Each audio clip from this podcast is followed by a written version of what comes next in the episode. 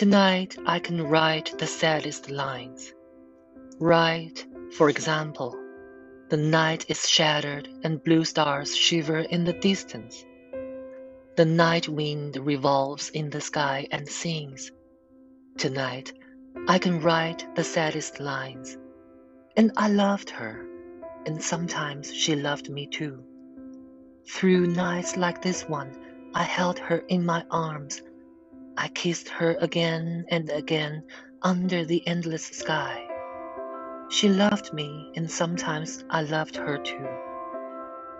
How could one not have loved her great steel eyes?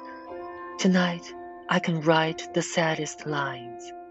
To think that I do not have her, to feel that I have lost her, to hear the immense night still more immense without her and the verse falls to the soul like dew to the pasture.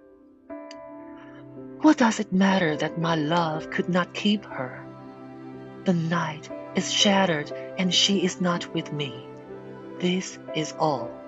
In the distance, someone is singing. In the distance. My soul is not satisfied that it has lost her.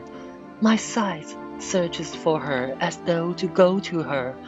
My heart looks for her, and she is not with me. The same night, whitening the same trees, we of that time are no longer the same. I no longer love her, that is certain, but how I loved her. My voice tried to find the wind to touch her hearing. Another is she will be, another is like my kiss before.